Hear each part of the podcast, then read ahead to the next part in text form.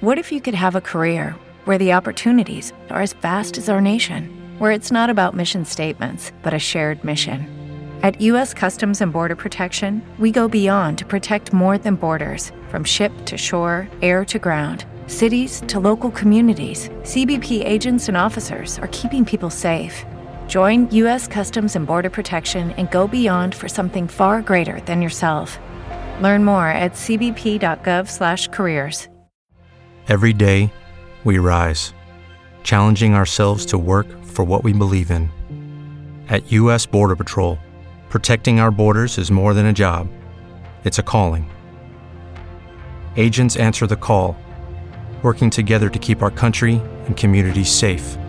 If you're ready for a new mission, join U.S. Border Patrol and go beyond. Learn more at cbp.gov/careers. Band News FM, o É da Coisa, com Reinaldo Azevedo, Bob Furuia e Alexandre Bentivolio.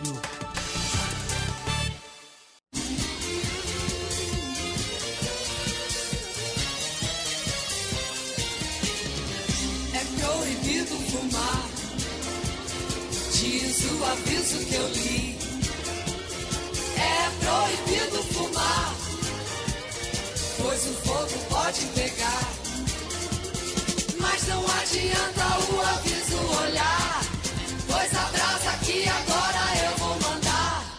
Nem bombeiro pode apagar. É proibido fumar. Diz o aviso que eu li. É proibido fumar, pois o fogo pode pegar. Mas não adianta o aviso olhar, pois a brasa que agora eu vou mandar, nem bombeiro pode apagar. Começou para todo o Brasil mais uma edição de O É da Coisa. É Proibido Fumar, de Erasmo Carlos e Roberto Carlos, do álbum do Roberto de 1964. Sim, o Iê, Iê, Iê, a Jovem Guarda, teve ali um lado, digamos assim, contestador. Obviamente não se trata de um- uma apologia do cigarro. Ah, aí o Reinaldo fumante agora está fazendo apologia do cigarro. Aí, o fio já enroscando aqui no meu pé, né? É, não, não é isso, né? Aí se trata de uma metáfora, obviamente, né? É, aí nós temos uma interpretação no, de que está no disco Refestança, que também foi um show, de Gilberto Gil e Rita Lee, de 1977 que ganhou um significado assim novo, né, o Bob Furui? Sabe que a música deslocada de seu contexto, né, ela pode ganhar um significado novo, né? O Proibido Fumar aí ganhou um significado novo, né, que não era só aquela coisa da contestação de caráter mais político que tinha é, eventualmente em 64, né? O Roberto Erasmo o Erasmo conservou isso. O Roberto depois mudou um pouco o registro dele, né? Passou a ser, passou a ser um cantor mais de músicas românticas e então perdeu um pouco aquele lado de contestação, coisa que o famoso tremendão de algum modo preservou. E também nessa linha tem aquela que é, a meu ver, uma das melhores músicas e até um dos melhores versos da música popular brasileira, né? É, aí de 1974, que tá no LP de 76. Solta aí. Aqui, vai, depois eu falo, vai. Vivo condenado a fazer o que não quero. De tão bem comportado, às vezes eu me desespero. Se faço alguma coisa, sempre alguém vem me dizer isso ou aquilo não se deve fazer. Restam meus botões, já não sei mais o que é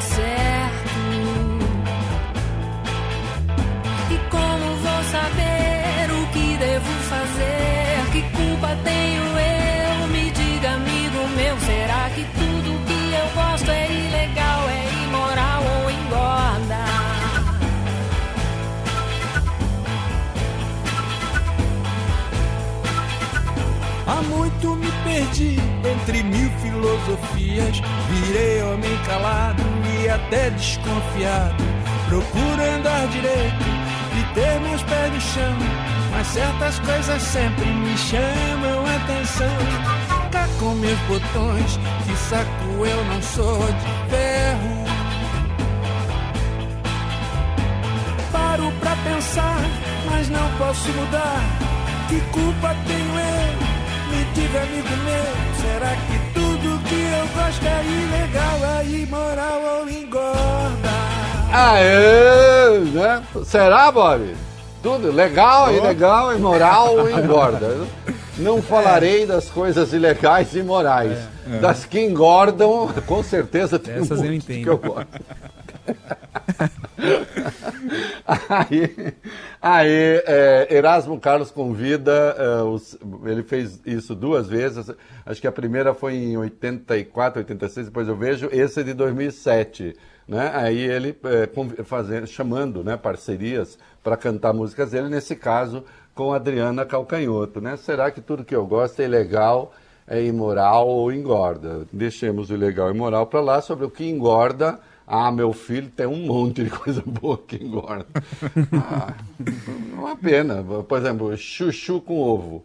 Podia ser uma coisa assim, não, não coma chuchu com ovo. Aí você É, fala, mas eu sou engorda, louco não. por isso. Não, engorda demais, não pode. Entendeu? Sopinha de frango. Nossa, desculpa. Canja, canja, canja. Canja engorda. Ah, meu Deus, não consigo viver sem canja, engorda. Só que essas coisas, ô, ô, Vólio Beni, não engordam. Não. A questão é saber se vale a pena. Com todo o respeito, claro, quem gosta de chuchu e canja. É, queridos, boa noite, Vólio Bene, boa, Boa noite, noite. Bob Boa noite. Furruia, que não gostam nem de coisas ilegais, nem de coisas imorais, nem de não. coisas que engordam naturalmente. Engordam, né, que são sim. bons meninos. Né? Às vezes. É, Vamos falar de coisas imorais, em certa medida ilegais, talvez não engordem, né? É, assim, é, não engorda do ponto de vista físico, mas não deixa de ser coisa de pançudos. Ô Bob Furruia. Como nós sabemos, um- uma voragem tomou a política brasileira. Houve uma razia na política brasileira, um processo de destruição crestou tudo, largou a terra queimada da política devastada que foi posta em prática esta ação pela Lava Jato. né? Destruição do país. E eu sempre acho interessante quando esses patriotas dizem: recuperamos 4 bilhões. Só o orçamento paralelo com que o Jair Bolsonaro mantém cativo o Congresso são 18 bilhões de reais. Quer que eu fale de novo? Eles se jactam de ter recuperado 4 bilhões. Só o orçamento paralelo para manter cativo o Congresso são 18 bilhões. A maior compra do Congresso da história. E isso está sendo executado pela nova política, que veio tomar o lugar da velha, pelos reformadores, pelos inovadores. E ainda hoje tem um artigo do tal Carlos Fernando por aí dizendo que, ó, destruíram o combate à corrupção no Brasil. Não, queridos. A prática de vocês destruiu a política no Brasil e abriu caminho para isso que está aí. Vocês não vão se livrar dessa responsabilidade. E nem se contou toda a história da Lava Jato ainda, falta muito.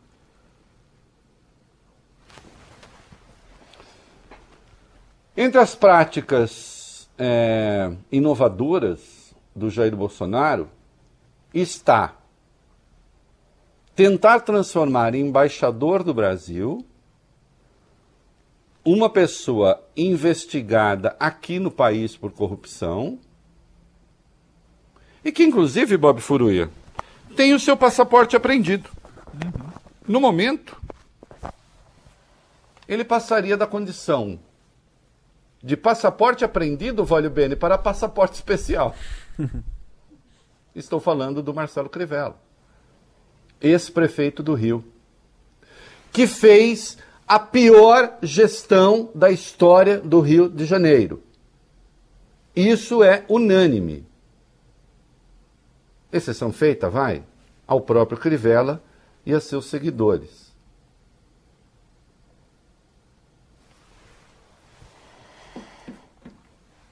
É, Lembra-se dos fiscais de saúde, da turma do Crivella, que ficavam nos postos de saúde no Rio de Janeiro? Sim, os guardiões, né? Os guardiões Os do Crivella, guardiões do Crivella. Atrapalhando jornalista. A- Isso, para humilhar jornalista, para enfrentar jornalista, para desqualificar jornalista.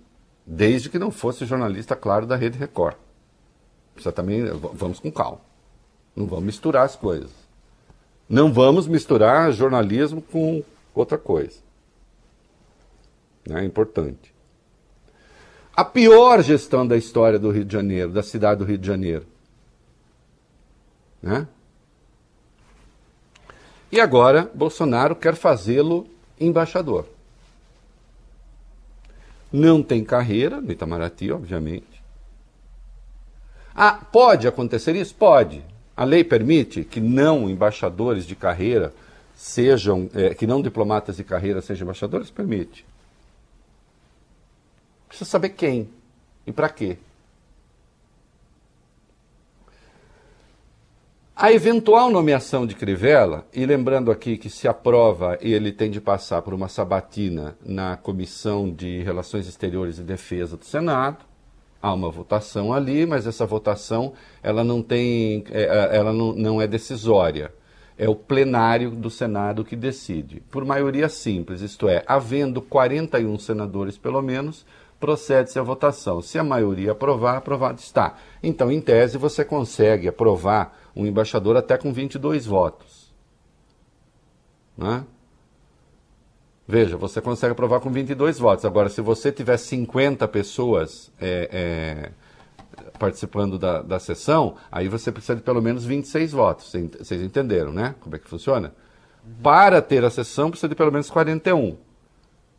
Qualquer que seja o número a partir de 41, é preciso que você tenha metade dos votos para aprovar, e quando dá essa metade, dá um número fracionado, é, vai para o número seguinte. Tá? Então, havendo 41 senadores, 20,5, 21 votos. Havendo 60 senadores, é preciso de 31 votos. Impossível aprovar não é se realmente houver indicação. Agora, insisto, a indicação de alguém que está com passaporte é, recolhido, que é investigado aqui é, numa coisa chamada Gabinete da Corrupção. Eu não estou antecipando o juízo de valor, só estou dizendo que ele é investigado. Aí pergunta: não tem ninguém não investigado para indicar para a Embaixada da África do Sul? Acontece que essa indicação ela atende a dois interesses. Um interesse da Igreja Universal do Reino de Deus e o outro interesse do próprio Bolsonaro. Não tem nada a ver com o interesse do país. Hã? Até porque você tem ali é, uma, um embaixador, né, o Sérgio Danese, que assumiu o posto há meros cinco meses. E não há nenhuma razão para substituí-lo. Então, por que Crivella iria para a Embaixada da África do Sul? Porque a África do Sul é uma espécie de sede continental da Igreja Universal do Reino de Deus que está presente, segundo o site da igreja vi ontem, em 24 países da África. Entre eles a África do Sul, claro, que é a sede continental, é onde Crivella morou por 10 anos, a serviço da igreja. Ele é sobrinho de Edir Macedo, filho de uma irmã de Edir Macedo. Ele morou por 10 anos lá, e a partir dali ia a países africanos para montar as igrejas. Uma das bases fortes da Universal do Reino de Deus era ou é Angola. Só que em Angola houve ali um, uma revolta da Universal local e depois, depois derrubou a elite brasileira que mandava na igreja e a Igreja Universal de Angola passou, digamos, a ter uma gestão local. E há acusações graves contra os brasileiros: evasão de divisas e lavagem de dinheiro. A igreja rende no país, segundo estimativas, 80 milhões de dólares por ano, 400 milhões de reais. Esse dinheiro em moeda local seria, segundo a acusação, convertido em dólar no mercado paralelo e depois mandado para fora do país, ou para a Europa ou para o próprio Brasil. Mas os bispos locais e os pastores locais acusam os brasileiros de racismo e de imposição da vasectomia. A igreja diz que o que ela faz é a defesa do controle de natalidade. Aliás, já houve acusações desse gênero aqui também. Atenção, eu não quero entrar no mérito da verdade ou não das acusações. A questão para mim não é essa. Né? Eu trato aqui de outra coisa. Isso que se verifique lá, a igreja que se defenda lá, é, enfim. A questão é de outra natureza. A pergunta é: faz sentido nomear um embaixador cuja tarefa será cuidar dos interesses da igreja? Ué, Reinaldo, não entendi. O problema se deu em Angola e a nomeação será para a África do Sul. Atenção, insisto, a África do Sul é uma sede continental do Universal. E o grande temor do Universal é que é, aquilo que aconteceu em Angola comece a acontecer nos demais países africanos. Que haja uma descentralização da igreja, porque isso em igrejas pentecostais é muito comum. Não é? De você não ter uma unificação. E a Igreja Universal, é curioso, embora ela seja uma igreja pentecostal, ela e algumas outras, mantém uma estrutura meio parecida com a da Igreja Católica, unificada, tendo poder central. O Edir Macedo é, digamos assim, um papa da Universal, entendem? Não é uma igreja que é, é, tem núcleos regionais com posturas independentes, de maneira que tem uma corrente mais progressista, uma corrente mais liberal. Não é isso. Então há o grande risco de essas outras igrejas, nos outros 23 países, incluindo a própria África do Sul, de haver esse movimento independentista. E o senhor Crivella iria lá com autoridade de quem é, é quadro do governo brasileiro. Até porque o presidente Jair Bolsonaro já se meteu nessa história, já mandou uma carta para o presidente João Lourenço, de Angola, defendendo os interesses da Universal. O que é que o Brasil tem a ver com isso? O que, que o governo brasileiro tem a ver com os interesses do senhor Edir Macedo e de sua igreja? Oh, sim, o Brasil defender empresas brasileiras no exterior, dentro das regras do jogo, isso é ok. É? O Sarkozy defendeu, por exemplo, que o, Brasil comprasse os caças Rafale da França. A Hillary Clinton defendeu que o Brasil comprasse os caças dos Estados Unidos. O governo da Suécia defendeu o. o, o... Gripen. Como é que chamam o avião da. Gripen, não é? É, o, o, o, o Gripen, é. Isso é uma coisa, você defende as empresas dentro da regra do jogo. Agora, igreja é outra coisa, não, não tem nada a ver com igreja. Qual é o benefício que o Brasil obtém do fato de Edir Macedo ter 354 templos, ou tinha, em Angola? Isso é problema nosso? Acontece que, longe geograficamente, mas muito perto culturalmente, você tem Moçambique que tem mais de 200 igrejas. e em outros países. Se há é, é, essa contaminação, é claro que isso não é bom para os negócios, para os negócios de Edir Macedo. Que também é dono de um partido, o Republicanos, e todo mundo sabe de uma emissora de televisão, a Record, que aliás existe também em Angola, no momento está fechada. Então, Jair Bolsonaro, ao tentar indicar o senhor Crivella para ser embaixador na África do Sul, está atendendo a interesses privados do senhor Edir Macedo né? e a seus interesses políticos. O único que não está sendo contemplado aí é o Brasil. E lembrando que essa questão de, igreja, essas igrejas elas convivem muito bem com os governos. Olha aqui, Angola tem um regime autoritário, deu uma melhorada nos últimos tempos, mas, por exemplo, é impossível a outro grupo político ganhar a eleição em Angola que não o Movimento Popular pela Libertação de Angola, o MPLA, que comandou a guerrilha contra Portugal, a independência, né? mas que se transformou também num dos governos mais corruptos da Terra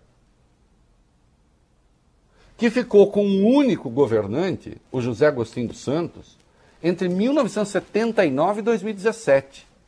A filha, aliás, do Agostinho dos Santos é uma das mulheres mais ricas do mundo, a mulher mais rica da África. Hã?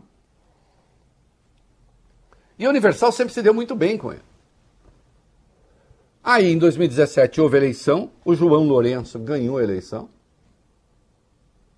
também do MPLA, o regime continua autoritário, mas o próprio presidente admitiu, o ano, passado, um ano retrasado, num congresso do MPLA, o seguinte: o mérito do MPLA consiste no fato de, enquanto partido governante, ter orientado o executivo a encetar esta cruzada de luta contra a corrupção, mesmo sabendo do presumível envolvimento de militantes e dirigentes seus nos mais diferentes escalões da hierarquia partidária.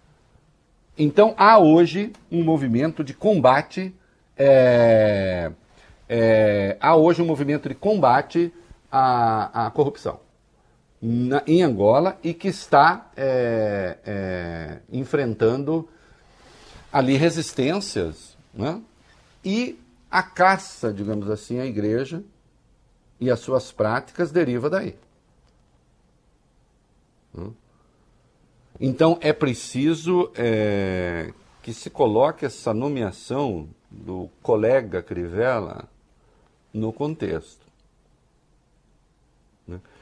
É, na verdade, essencialmente vergonhoso que até mesmo se cogite sobre algo dessa natureza.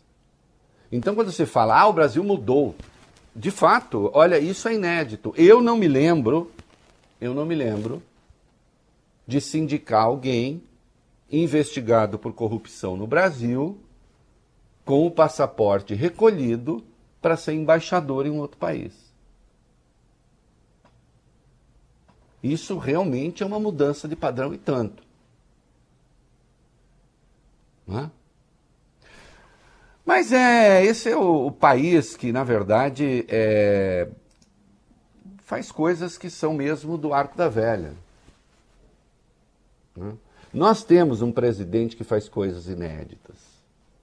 Por exemplo, atribuir ao Tribunal de Contas da União um documento que não existe. Não, pelo menos, com aquele conteúdo. Né? Então, o Bolsonaro disse ontem que o TCU teria um documento indicando que 50% a 60% das mortes por Covid-19 teriam uma outra motivação, uma outra causa, certo? Uhum. O TCU disse: não, esse documento não existe. As redes sociais dele espalharam que existe. Ele até disse que tinha três jornalistas amigos para os quais ele passou aquilo. E de fato isso aconteceu. Por exemplo, o portal R7 noticiou que teria tido acesso a esse documento. Só que esse documento não existe. E hoje o presidente teve que dizer: não, não existe. O documento não existe, isso é uma interpretação dele.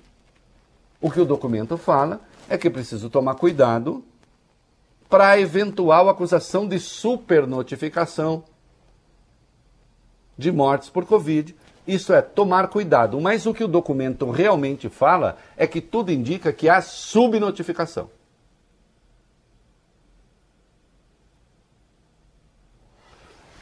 Então você tem um presidente que não tem o menor compromisso com a verdade, que não tem o menor compromisso com os fatos, isso é comprovado.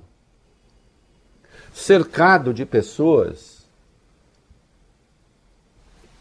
que alimentam nele isto que é, essencialmente, é, além de ser uma questão política grave, é também uma falha de caráter. Não, é? não fazer a distinção entre a verdade e a mentira.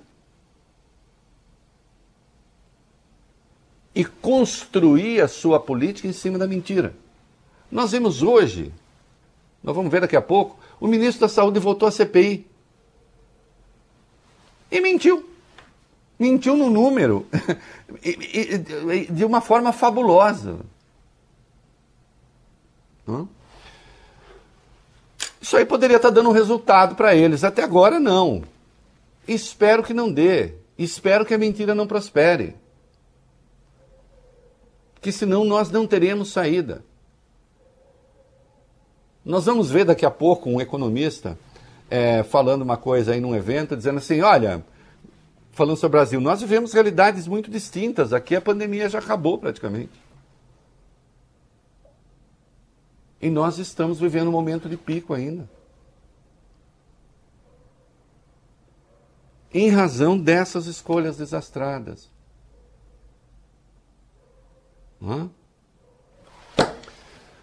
Ah, por falar em Covid, mentiras, etc., é, em breve teremos uma decisão importante. Vai lá. É isso, Reinaldo. O presidente do Supremo Tribunal Federal, ministro Luiz Fux, convocou para quinta-feira uma sessão virtual extraordinária, duração de 24 horas. Essa sessão vai ter 24 horas para os ministros decidirem sobre a realização da Copa América aqui no Brasil. O pedido da sessão foi feito pela ministra Carmen Lúcia, que é relatora de duas ações apresentadas sobre o tema na corte. São duas, Reinaldo. A primeira é a DPF 849, a, que é da Confederação Nacional dos Trabalhadores Metalúrgicos que pediu a concessão de medida liminar para suspender a realização do torneio. A entidade aponta o risco de aumento de casos de contaminação e de mortes pela Covid. Já o segundo é o mandado de segurança 37933, do PSB e do deputado Júlio Delgado. E eles defendem que sediar a Copa América viola os direitos fundamentais à vida e à saúde, bem como da eficiência da administração pública. E tem uma última informação, Reinaldo. O presidente Jair Bolsonaro se reuniu agora à tarde com Luiz Fux chegou ao Supremo de surpresa, sem máscara, e deixou o local após 20 minutos. É, é isso, né? Quer dizer, então, primeiro, o presidente chega sem máscara no Supremo, não marca reunião. É digamos assim, é, o presidente deveria, o presidente é, deveria simplesmente ter, é, do Supremo deveria ter se recusado a receber. Simplesmente se recusado a receber. Agora, atenção, eu volto ao ponto. Eu volto ao ponto. O artigo 196 da Constituição diz que a tarefa do governo brasileiro é reduzir o risco de saúde dos brasileiros. Realizar a Copa América aqui aumenta o risco. O que o Bolsonaro foi fazer lá? Dizer o quê? É um movimento de intimidação do Supremo? É um movimento de intimidação dos outros ministros? Fez algum acordo com o Luiz Fux que a gente desconhece? Não dá para aceitar mais esses procedimentos. Não dá para aceitar mais esses procedimentos.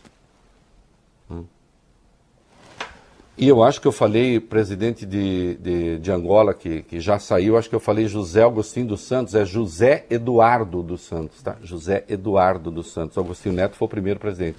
José Eduardo dos Santos, que ficou no governo de 1979 a 1992 né? e depois de 1992 até 2017 e se tornou um dos homens mais ricos de Angola. Feita a correção, o que mais que a gente tem aí? Vamos lá. É, por falar na Copa América, o ministro Marcelo Queiroga depôs de novo hoje na CPI. A gente vai falar na sequência desse assunto, mas antes, contrariando todos os especialistas sérios que já abordaram o assunto, ele afirmou que disputar o campeonato no país é irrelevante do ponto de vista epidemiológico. O ministro repetiu algumas bobagens ditas pelo presidente Bolsonaro. Afirmou, por exemplo, que no Campeonato Brasileiro houve apenas um contaminado. Acontece, Reinaldo, que isso é, vamos dizer, 302 vezes mentiroso. Afinal, foram pelo menos 302 jogadores que testaram positivo, isso aqueles casos comprovados, que dirá os demais. Entende? É... Ah, não, houve um contaminado, não, foram 302. 48% dos jogadores que participaram do campeonato. Esse é o padrão com que trabalha essa gente. Hum? É, bom, é, ele admitiu finalmente que a cloroquina não é efetiva no combate à doença. Vai lá. É isso, Reinaldo. É, é, a segunda vez do Queiroga na CPI da Covid, né? E o depoimento de hoje foi muito parecido com o de lá de trás, com o primeiro. Ele reafirmou que a solução para acabar com a pandemia é a vacinação em massa e reforçou a importância de medidas de isolamento social e do uso de máscaras. Queiroga, no entanto, evitou criticar o presidente Jair Bolsonaro. E a novidade foi essa: ele admitiu que cloroquina não tem eficácia contra a Covid. Da última vez ele havia fugido desse assunto e hoje Renan Calheiros voltou a repetir a pergunta. A gente separou o vídeo para vocês. Qual é a sua opinião técnica, como médico, sobre o tratamento precoce da Covid-19, especialmente sobre a utilização da cloroquina, hidroxicloroquina e vermectina? Senador, eu já respondi a Vossa Excelência. Essas medicações não têm eficácia comprovada. Não têm eficácia comprovada. Volto a repetir. Esse assunto é motivo de discussão na Conitec. Vai elaborar o protocolo clínico e uma diretriz terapêutica. Se não houver questionamentos acerca é, do que for ali colocado, morreu o assunto, o protocolo clínico está lá. Ô, doutor Quiroga, a, a sua resposta já, já, já foi dada. Não tem comprovação científica. científica. Acabou. Essa é a resposta. É isso aí.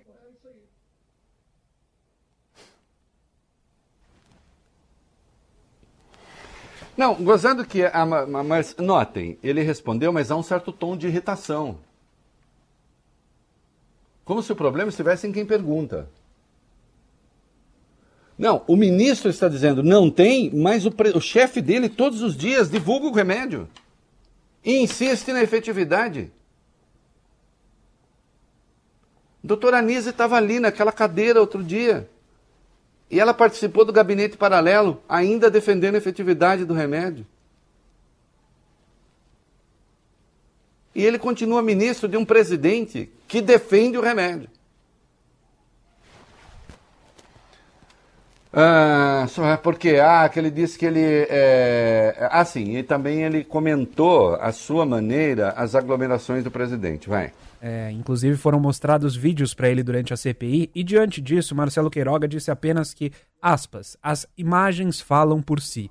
No entanto, não fez nenhuma crítica direta a Bolsonaro, afirmou que é ministro da Saúde e não censor do presidente, e a gente separou esse trecho da sessão. O presidente da República não conversou comigo acerca da atitude dele. Eu sou ministro da Saúde, eu não sou um censor do presidente da República. Eu faço parte de um governo. O presidente da República não é julgado pelo ministro da Saúde. As recomendações sanitárias elas estão postas. Cabe a todos aderir a essas recomendações.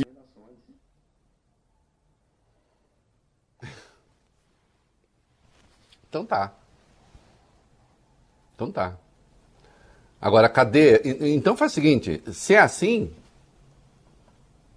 por que, que o Ministério da Saúde não faz uma campanha dizendo que a cloroquina não resolve?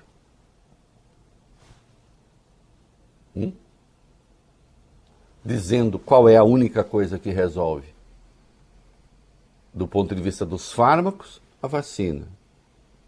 E tem as atitudes não químicas, né? as atitudes sanitárias de prevenção.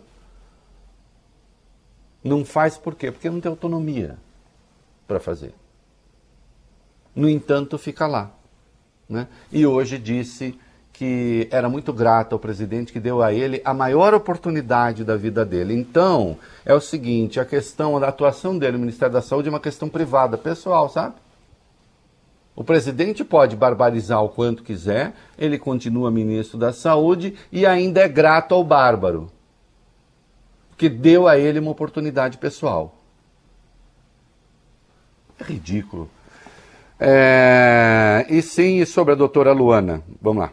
O Queiroga mudou de versão sobre a saída dela, Reinaldo. Lá atrás, ele disse que ela não tinha sido nomeada porque o nome não tinha passado pelo que ele chamou de validação política. Hoje, porém, Queiroga disse que a decisão foi dele próprio. Mais um vídeo para vocês.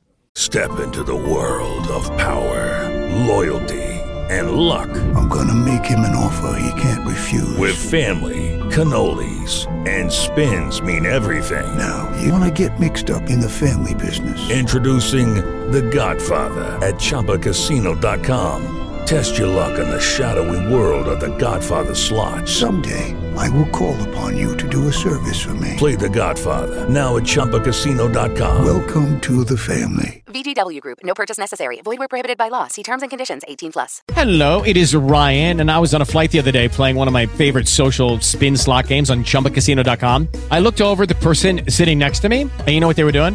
They were also playing Chumba Casino. Coincidence? I think not. Everybody's loving having fun with it. Chumba Casino is home to hundreds of casino-style games that you can play for free anytime, anywhere even at 30,000 feet. So sign up now at ChumbaCasino.com to claim your free welcome bonus. That's ChumbaCasino.com and live the Chumba life. No purchase necessary. VGW. Void were prohibited by law. See terms and conditions. 18 plus. Em face dos temas que são tratados aqui, onde há uma divergência muito grande entre a classe médica, isso é patente, divergência de grupo de médico A, de grupo de médico B, e eu entendi que naquele momento, a despeito da qualificação que a doutora Luana tem, não seria importante a presença dela para contribuir para a harmonização desse contexto. Então, no ato discricionário do ministro, resolvi não efetivar a sua nomeação. É um ato próprio da administração pública. Não seria importante a contribuição dela para a harmonização desse contexto. Depois eu preciso tra é, transcrever isso não seria importante a contribuição dela para a harmonização desse contexto. Rolando Lero. Rolando Lero. Não é isso? Eu já disse que eh, quando o senhor faz a barba, há o risco de cair serragem na pia, né? Não é? Porque, inclusive, o senhor desmente algo que o senhor tinha sugerido anteriormente. É, realmente. Então, aí, o cara que diz, não, a cloroquina não tem efetividade, não há nada que comprove, há muita divergência no contexto médico. Só tem vagabundo defendendo a cloroquina. Essa que é a verdade. Só tem vagabundo, desqualificado. Qual a divergência? É a divergência entre os vagabundos e desqualificados e os que respeitam a ciência. Essa é a divergência. Hã? Há aqueles que acham é, e não acham, comprovam né, que a soma dos quadrados dos catetos é igual ao quadrado da hipotenusa. E há aqueles que dizem que não. E aí o senhor chama isso de divergência. Hã?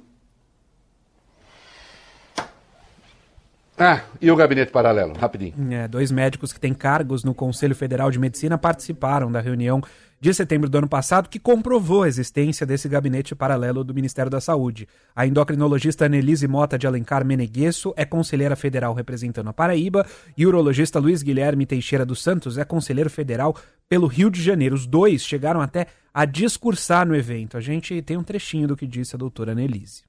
Sempre a gente lutou pelo atendimento precoce. A gente falou que o nome de muitas drogas Mas a gente tem que sempre frisar que o atendimento ele é muito mais abrangente do que apenas droga A ou droga B. A gente não quer fazer apologia a nenhuma droga, mas a gente quer que o paciente tenha realmente o direito de ser diagnosticado precocemente e ter realmente seu tratamento instituído precocemente de acordo com cada fase da doença em que ele se encontrar.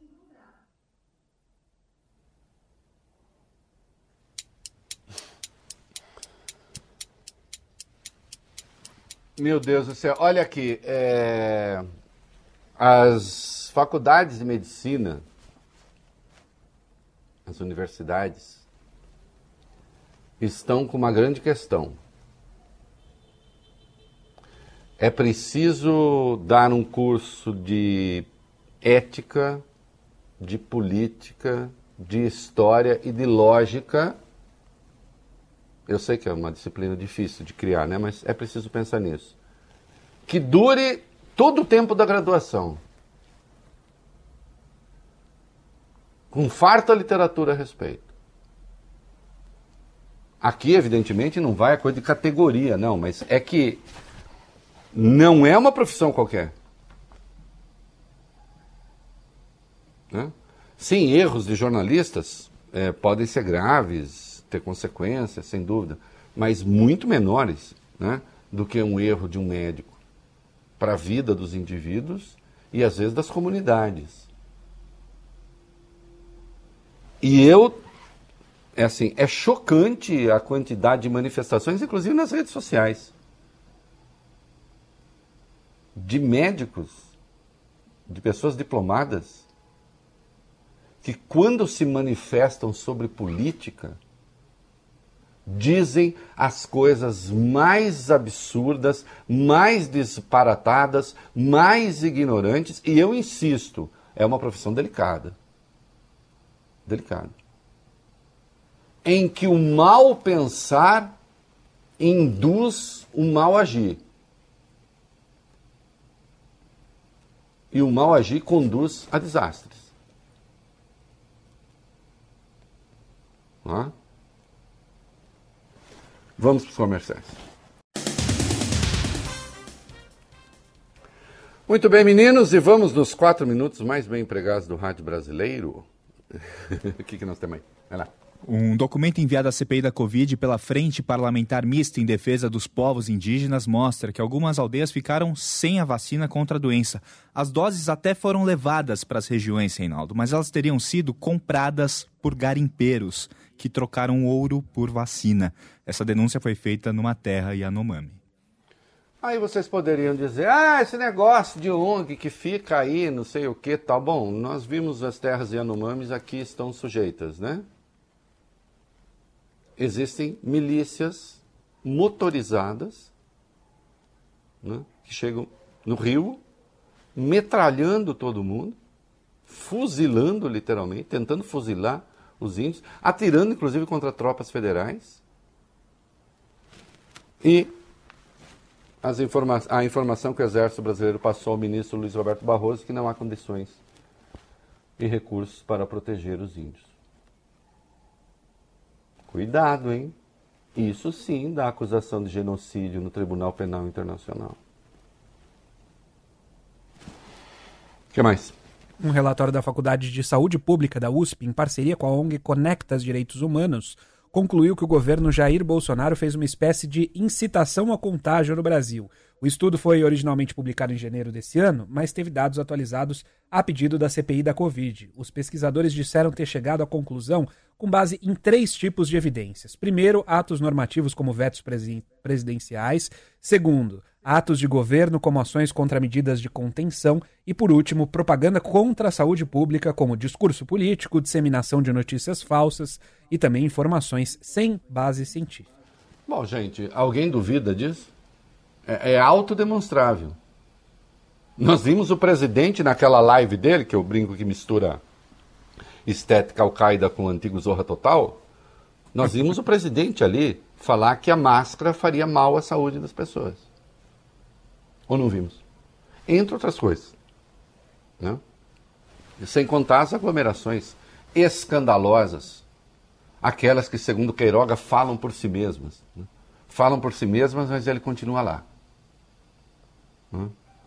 É, e o Randolph quer chamar o laboratório da cloroquina? Isso, o vice-presidente da Covid afirmou que a comissão pode votar amanhã a convocação de representantes de um laboratório que produz a cloroquina, o Apsin. Segundo ele, a CPI quer apurar se houve tráfico de influência e favorecimento durante a pandemia de laboratórios que fabricam o medicamento. Bom, o laboratório que criou a cloroquina admitiu, bom, né, a cloroquina não serve né, para a Covid. Né, mas aí produtores de cloroquina aqui no Brasil disseram, não, serve, é um absurdo, é um preconceito isso. é, preconceito contra o nosso bolso. Né? Só se for isso. Bando de vigarista.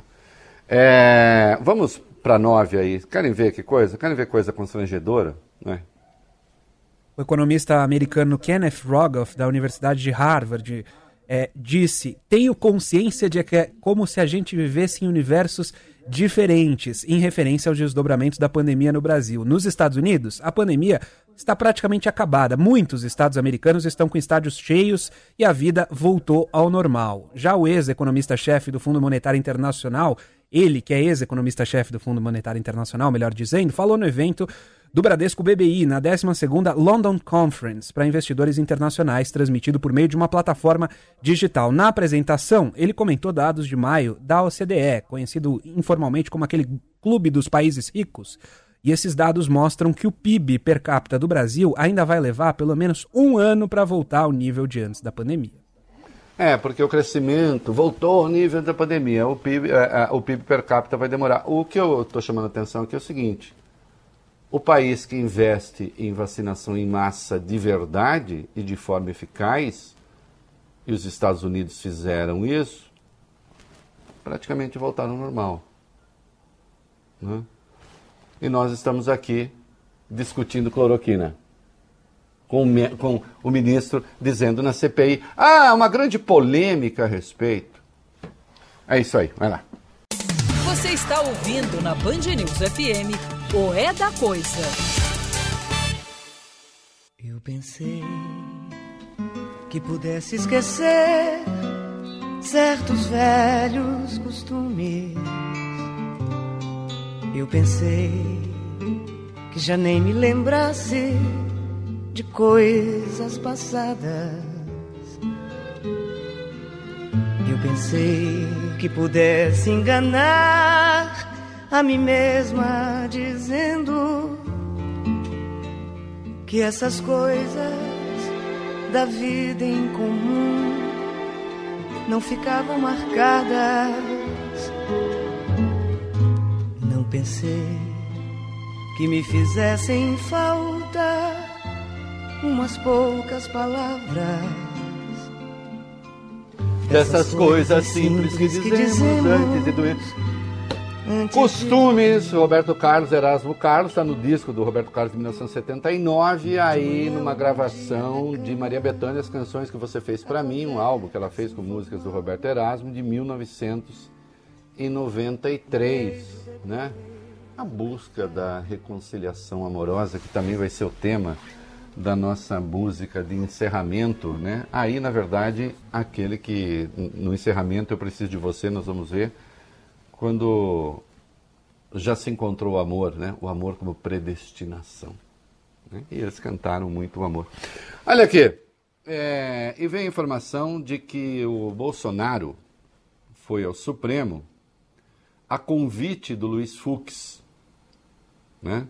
Que teria o presidente Supremo, Luiz Fux, é, teria convidado o presidente Jair Bolsonaro para ir ao palácio, né? Depois de conversarem ao telefone.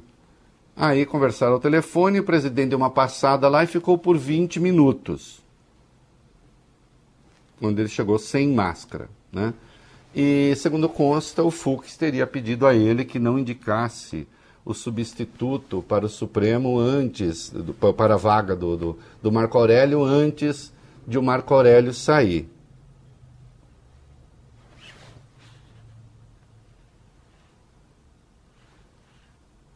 Eita, não tá colando, Bob Furui. não cola. Saliva não cola?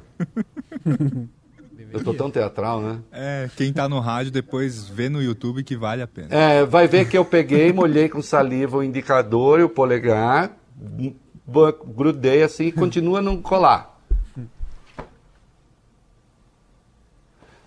Então, não, eu, eu, eh, desculpem, eu já estou com 59 anos, eu não posso passar por certas coisas. O presidente. Oi, alô, oi, aqui é o presidente supremo, Luiz Fux. Ah, é, tô aqui, aí, aí, Fuscão, como é que vai aí? É. Não, então, aí, ah, então vou dar uma passada aí. Alguma coisa da- dessa agenda aqui não poderia ter sido conversada por telefone? Precisou o presidente dar uma passadinha lá de 20 minutos? Pra quê? Só para falar assim, ah, não nomeia não o substituto do Marco Aurélio antes do Marco Aurélio sair, que assim é muito chato, a gente vai ficar muito magoado com o senhor. No dia em que se marca a votação da, da, da, para o Supremo decidir sobre Copa América?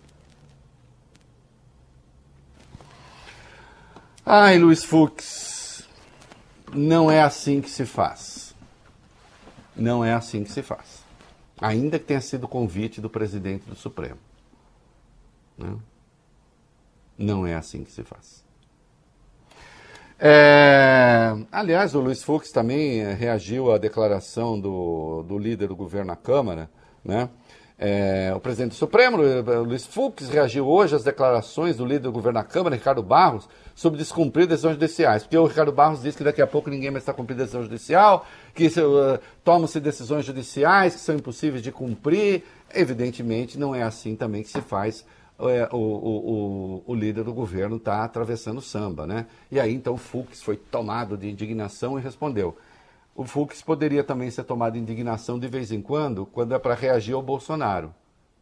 Mas aí todas as vezes em que ele teve a chance de fazer isso, ele amansou. Não tá bom. Vamos falar agora de surrealismo? Vamos, o surrealismo. Vamos, vai, vai lá. Hum. O Exército colocou, Reinaldo, um sigilo de 100 anos, 100 anos no Um processo disciplinar a que respondeu Eduardo Pazuello por ter participado de um ato político ao lado do presidente Jair Bolsonaro. Processo que já foi até arquivado. O jornal Globo entrou com um pedido via lei de acesso à informação e descobriu esse século de segredo. O Exército justificou a decisão dizendo que o processo contém informações pessoais.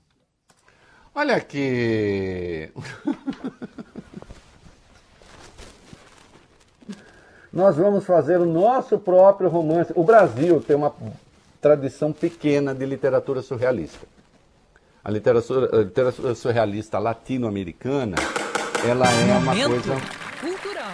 mais forte, né? Uma tradição mais forte. É, o Brasil tem poucos. Por exemplo, José J. Veiga no Brasil escreveu, é, investiu no, no surrealismo, né? É, tem um livro chamado A Hora dos Ruminantes. Aliás, olha, excelente para ler, viu, gente? A Hora dos Ruminantes chama. Tem tudo a ver com gado, tá? A Hora dos Ruminantes, né? É, mas o Gabriel Garcia Marques escreveu 100 anos de solidão. Que, aliás, estupenda obra. E nós temos de escrever, alguém te escreveu aqui, 100 anos de empulhação. 100 anos. Ah, não, de fato, a lei de acesso à informação permite que algumas coisas tenham sigilo por 100 anos. Quando elas dizem respeito à vida pessoal dos indivíduos, que pode criar constrangimentos para os indivíduos. Venham cá. No caso do Pazuello, subir no palanque do Bolsonaro, sigilo de 100 anos. É inacreditável. O exército está se cobrindo de ridículo muito mais do que imagina.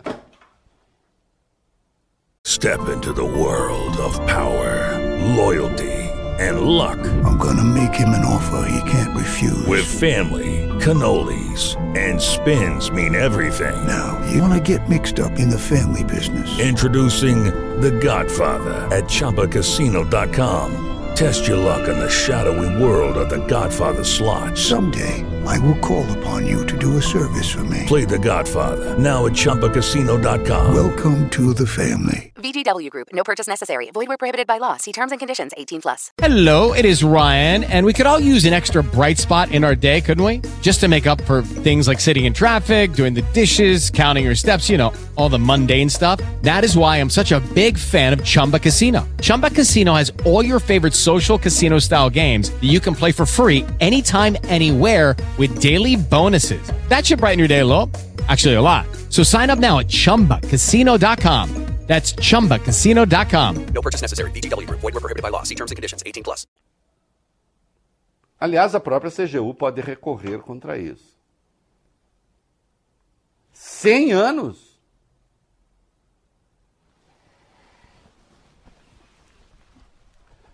Vamos reviver Gabriel Garcia Marques, ressuscitá-lo, vir ao Brasil para 100 anos de empulhação e de vergonha, ou de falta de vergonha. Hum? É, e o líder do governo indiciado. A Polícia Federal indiciou o senador Fernando Bezerra Coelho, líder do governo Bolsonaro no Senado, e o filho dele, o deputado Fernando Coelho Filho, por suspeita de cinco crimes: corrupção, lavagem de dinheiro, associação criminosa, falsidade ideológica e omissão de prestação de contas. A, dele a delegada do caso afirma no relatório final ter encontrado indícios que demonstram que pai e filho receberam 10 milhões e 400 mil reais das empreiteiras OAS, Barbosa Melo, SA Paulista e Constremac entre os anos de 2012 e 2014. Ah, bom, aí, enfim, é, né, o líder do governo que se defenda, né, é, tomara que seja mentira, né, doutor? Né? Vamos ver. Agora, que fica ruim, né, continuar líder do governo com esse peso, fica, né? Mas eu estou aqui entre aqueles que vai dizer que ser investigado não quer dizer ser acusado. Né? E o financiamento dos atos antidemocráticos? A Polícia Federal descobriu quem pagou os carros de som usados nos atos antidemocráticos realizados em Brasília entre abril e maio do ano passado. O presidente Jair Bolsonaro chegou inclusive a discursar um desses carros em frente ao quartel-general do Exército, no dia 19 de abril. Segundo a PF, o responsável por contratar os carros foi Renan da Silva Sena. Ele é ex-funcionário terceirizado do Ministério da Mulher, da Família e dos Direitos Humanos. Então, um funcionário terceirizado do Ministério da Damares pagando carro para financiar ato, de, ato antidemocrático sobre o qual o presidente discursa. Né? José J. Veiga, A Hora dos Ruminantes, está na hora de ler. Aliás, um outro dele, que é um clássico também, quando eu dava aula, eu trabalhava com esses dois livros, também entre as leituras da meninada de primeiro colegial. A Sombra dos Reis Barbudos. Né? Literatura surrealista, investir no absurdo, o absurdo que tem feito parte do nosso cotidiano. Então, um funcionário terceirizado do ministério financia um carro que vai para a rua pregar golpe de Estado, sobre o qual o presidente discursa. E o Procurador-Geral da República diz que não há nada a investigar aí. Que diga respeito ao governo. O que mais que tem sobre o Ministério da Damares? A Polícia Federal diz que o Ministério tem outros motivos para ser investigado. Eles suspeitam que a pasta de Damares Alves tenha sido usada para inflar, para impulsionar os atos de antidemocráticos. Além do caso desse ex-funcionário, o Ministério da Mulher já teve nos quadros de funcionários nomes como Sara Giromínia, Sara Winter e Sandra Terena, mulher do youtuber bolsonarista Oswaldo Eustáquio. Tanto Sara como Eustáquio participaram dos atos e foram figuras centrais na promoção dessas manifestações. É, uai. Né? E aí tem, e isso é grave, porque isso pode dar inclusive cassação da chapa, né? Financiamento de campanha eleitoral não declarada. Vai lá, 17. É isso. O relatório da Polícia Federal revelou também que o empresário bolsonarista pagou material de campanha de Jair Bolsonaro, só que ele não declarou isso à Justiça Eleitoral. Otávio Facuri teria financiado quase 50 mil reais pagos a duas gráficas que imprimiram adesivos e panfletos. É, e aí eu vi da a advogada Karina Cufa, né, que é advogada do Bolsonaro, Uhum. disse, não, é que o Bolsonaro não sabia. Sabe o que é, gente? Tem uma parte do empresariado que financia a campanha, mas não gosta de aparecer, sabe? Não quer nem que o financiado saiba, Bob Furuia. É. Eu, inclusive, olha, chegam remessas aqui de single malt para mim. Tô brincando, tá, Polícia Federal? Chegam remessas aqui de single malt, né? 18 anos, 21, né? E não vem nem quem manda. Que é gente que não quer aparecer. Né? Olha lá. Isso acontece. É. Todo dia chegou também um carregamento de roupa aqui da, da Burberry. Tá? Ah, eu falei, nossa, quem será que mandou? É. Ah, quer dizer que existe almoço grátis agora. Que coisa bonita. Tem financiamento de campanha, o cara financia, admite que financia, mas diz, não, mas o beneficiado não sabe. Eu financio campanha eleitoral por caridade. Deveria haver um limite para o ridículo, mas não há, né? Porque os ruminantes engolem tudo. Não é isso? Aliás, nem ruminante, né? Cabe muito para esses, porque quem rumina ainda tira do estômago prévio, devolve a boca, mastiga e engole de novo, né? Essa gente nem ruminar rumina, né? É burro mesmo. É isso aí. Você está ouvindo na Band News FM o É da Coisa. Esse, esse voio não sei o que aí, verdadeira voz do Brasil, sou eu, pô. Esse Reinaldo Azevedo não sabe de nada aí. Daí, outro dia eu falei pra ele, vai recomendar cloroquina pras pessoas? O que, que é, Michele? Gabinete do ódio, meninos? Que coisa é essa? Por que, que a retranca tem esse nome? Porque um dos relatórios da Polícia Federal incluído no inquérito dos atos antidemocráticos liga tanto a primeira-dama Michele Bolsonaro quanto o chamado Gabinete do Ódio a contas falsas no Facebook. Nessa, Ai, é, essa investigação, os agentes levantaram a hipótese de que o próprio presidente Bolsonaro e os três filhos políticos mobilizaram entre 2018 e 2020 mobilizaram as redes sociais para, nas palavras da polícia, incitar a parcela da população à subversão da ordem política. Não, não, não, não, vale bene, pode vale ser. bene. Você está querendo me deixar tenso.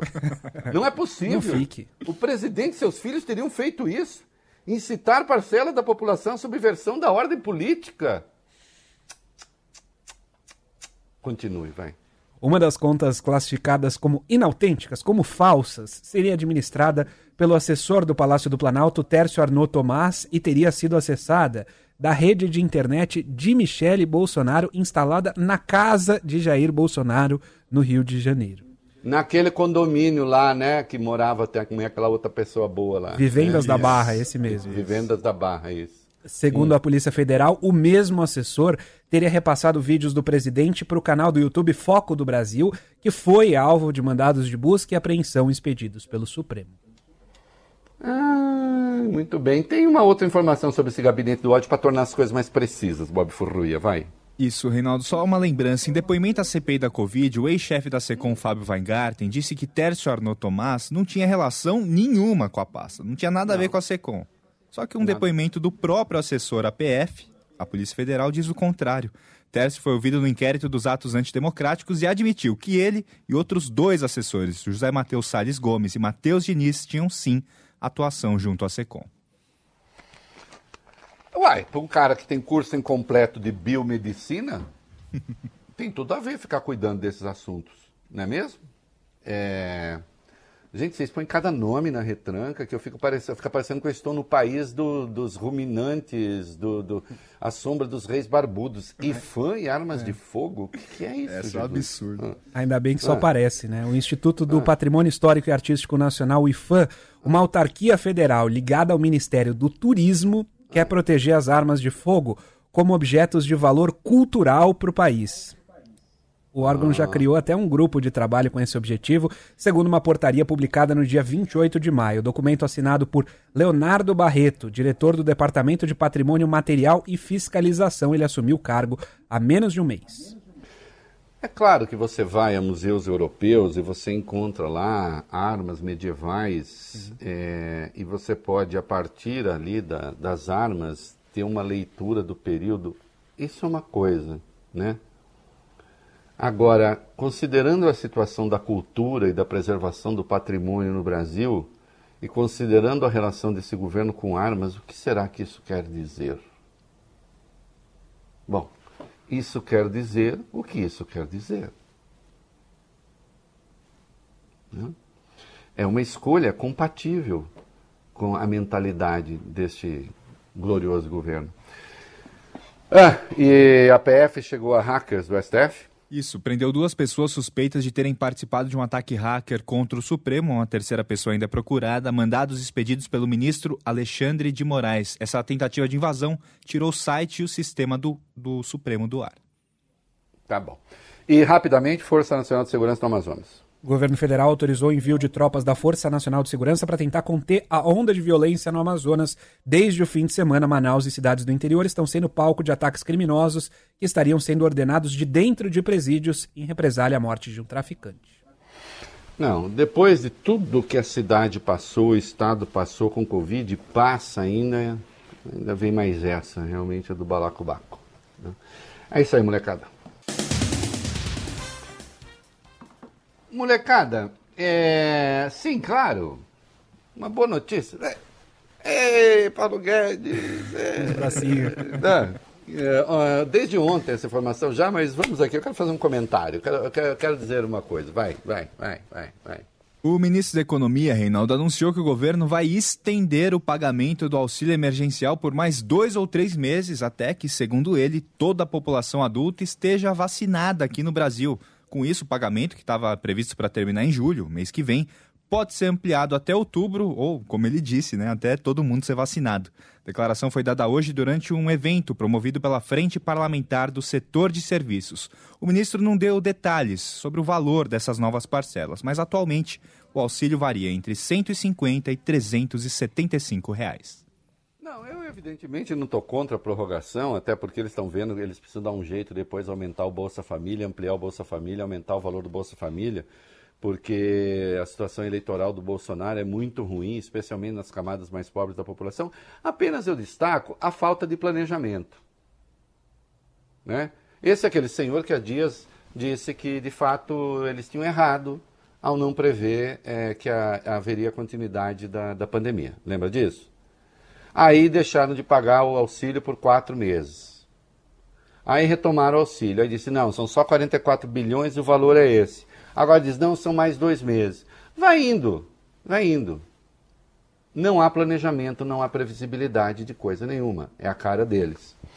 E ainda sobre o Bolsolão, agora o próprio ministro, né? O próprio ministro também uhum. tem os seus interesses. Olha aí o ministro usando verba secreta. Sim. Que coisa bonita, vai. Ministro do Desenvolvimento Regional, Rogério Marinho, empenhou recursos do orçamento secreto para a compra de 90 tratores, 9 motoniveladoras e 12 pás carregadeiras com sobrepreço para o Rio Grande do Norte, o estado de origem dele. é, é, tá, é, enfim, é a cara deles, né? É, está ficando. Eu insisto, nós tem em curso aí a maior compra de votos e de uso de recursos para garantir base política da história da República. Né? E ponto. É isso aí.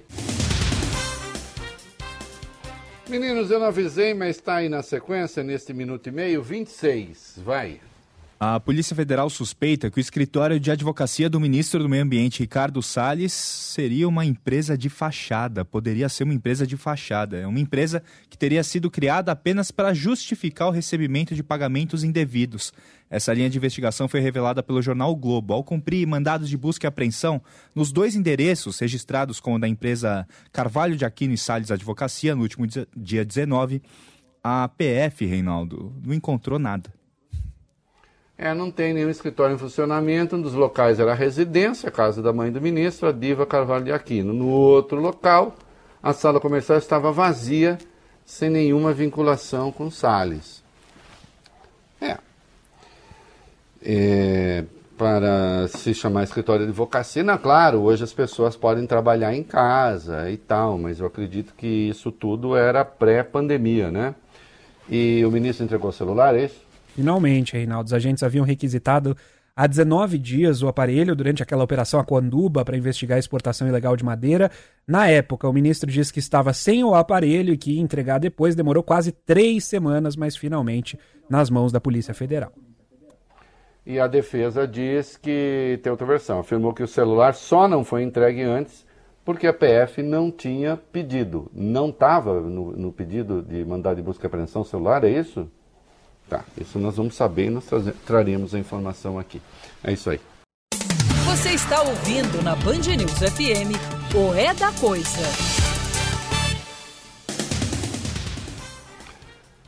Muito bem, ainda com Betânia, eu preciso de você, de Erasmo e Roberto Carlos, está no disco de 81 do Roberto. E aqui é o encontro com o amor e o amor como predestinação. Aí, curtam aí, vai. É isso aí, até amanhã. Beijo, tchau. Eu preciso de você, porque tudo que eu pensei que pudesse desfrutar da vida, sem você não sei. Meu amanhecer é lindo se você comigo está. Tudo é mais bonito no sorriso que você me dá. Eu não vivo sem você, porque tudo que eu andei procurando pela vida, agora eu sei que andei sabendo que em algum lugar te encontraria, pois você já era meu e eu sabia. Como a abelha necessita de uma flor, eu preciso de você e desse amor. Como a terra necessita o sol e a chuva, eu te preciso e não vivo um só minuto sem você. Eu preciso de você, porque em toda minha vida, nem por uma vez amei alguém assim. Você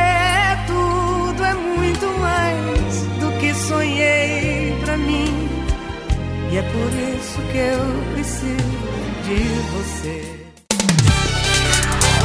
Você ouviu o É da Coisa na Band News FM.